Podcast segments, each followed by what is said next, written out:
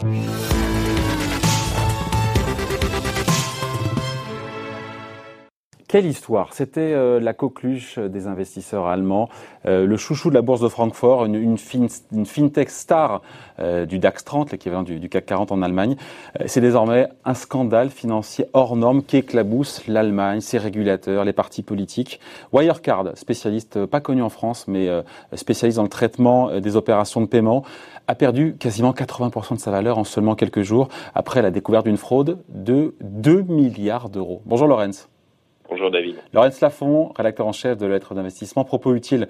Euh, déjà, juste avant qu'on rentre dans le dur, euh, qui est euh, Wirecard et que fait Wirecard au quotidien? Moi, j'ai pas bien compris. Hein. Alors, en, gros, c'est un de ces groupes spécialisés. Soyez pédago. Hein. Dans le paiement électronique. Donc, vous avez, quand vous payez sur un site internet, quand vous payez avec votre téléphone, il y a un intermédiaire, c'est Wirecard. C'est-à-dire qu'entre le marchand chez qui vous faites un achat et le réseau de paiement, que ce soit Visa ou Mastercard, il y a euh, cet acteur qui intervient et qui va gérer, on va dire, le paiement et euh, prendre une commission euh, sur les sommes transférées.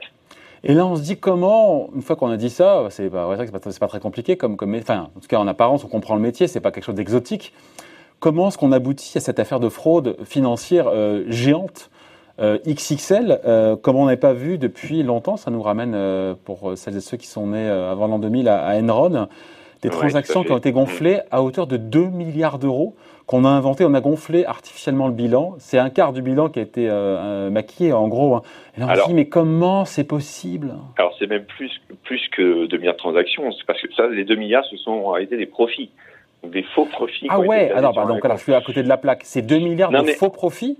Oui, il faut voir qu'en fait le, groupe, euh, quand on prend les, chiffres, hein, euh, réalise 3 milliards environ d'euros de, chiffre d'affaires.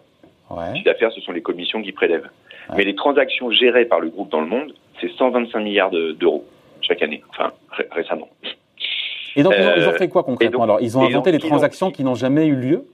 C'est aussi bête que ça. C'est aussi bête que ça. C'est-à-dire qu'en fait, Wirecard a un réseau de partenariats dans le monde avec des toutes petites sociétés locales qui parfois n'ont pas l'autorisation réglementaire ou la technologie.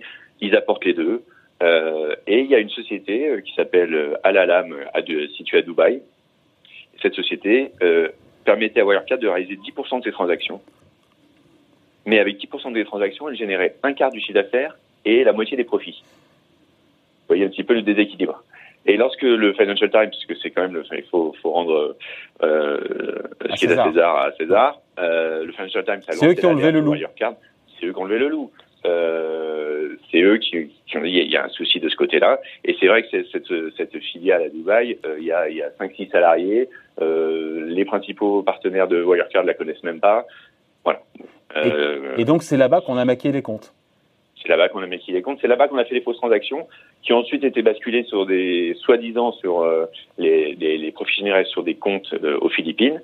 Et c'est là qu'on trouve normalement les 2 milliards qui se sont volatilisés, qui n'ont jamais existé. Alors la, comptabilité est plus complexe que ça, ça paraît simple de cette manière-là, mais l'idée est là. Euh, et, euh, et, effectivement, ça rappelle Enron dans le principe d'une d'une comptabilité maquillée à grande échelle.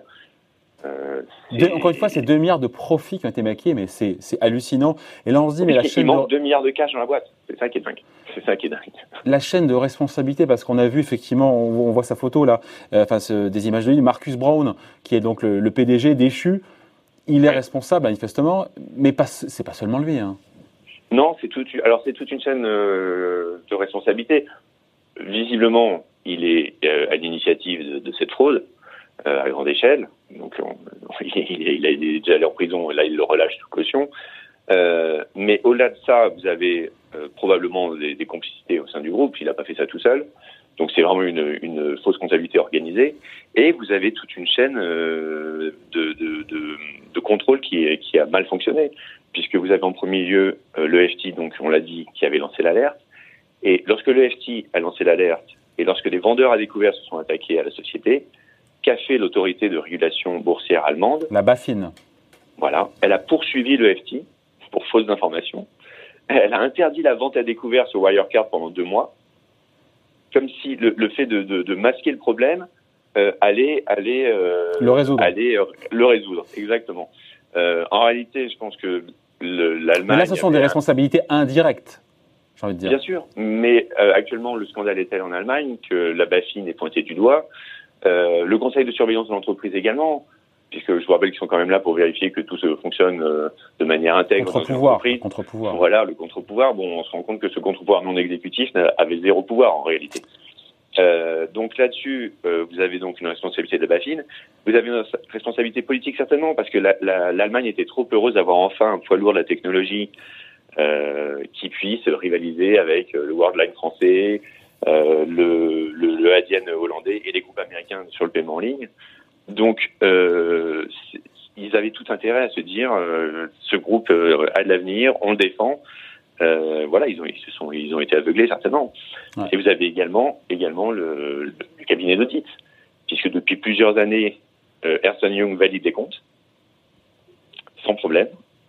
Euh, et Ernst Young, euh, on va dire que c'est un petit peu comme Arthur Andersen à l'époque d'Enron, euh, ils sont euh, dans le collimateur.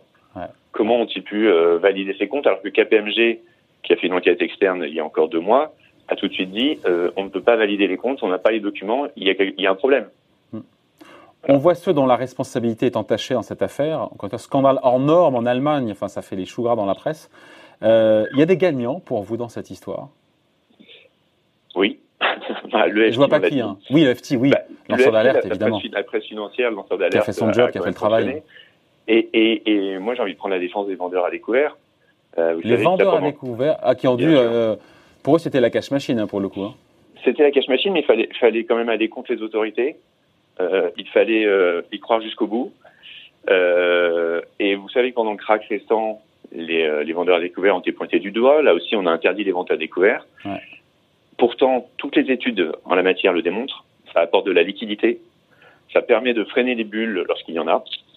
Ça permet, on le voit dans ce cas-là, de lancer une alerte. Il y a d'autres groupes qui sont dans le collimateur comme ça, des, des vendeurs à découvert. S'ils se trompent, ils perdent de l'argent. Et tant pis pour eux. un- Hmm. Et tant pis pour eux. Mais ça équilibre le marché. Et euh, interdire la vente à découvert pure, c'est c'est idiot. Ce qu'il faut interdire, c'est les fausses informations. Effectivement, si, si vous vendez une société à découvert et si vous lancez une rumeur derrière fausse, vous êtes malhonnête. Ouais. Et ça marche dans l'autre sens également. Vous achetez une société, vous faites monter le titre sur de fausses informations, c'est la même chose. On n'interdit pas l'achat pour autant. Ouais. Donc la, la vente à découvert représente quelque chose d'essentiel sur les marchés. Et je crois que cette, cette, euh, euh, ce scandale euh, le, le démontre. On finit là-dessus. Quel avenir maintenant pour Wirecard, Lorenz Alors là, euh, pour Ça va finir dépecé. euh, probablement. Euh, pour l'instant, il y a des poursuites judiciaires. Il y a des négociations avec les banques parce que Wirecard avait des crédits qui étaient conditionnés à une publication des comptes d'ici la fin du, fin du mois de juin. Euh, ce ne sera pas le cas. Euh, maintenant, Wirecard n'est pas une coquille vide. Il y a une technologie, euh, il y a un réseau. Alors bien sûr, des clients vont, vont fuir à cause du scandale. Mais on peut imaginer que s'ils parviennent Beaucoup à de clients de atteindre- grands groupes français hein, qui sont clients. hein.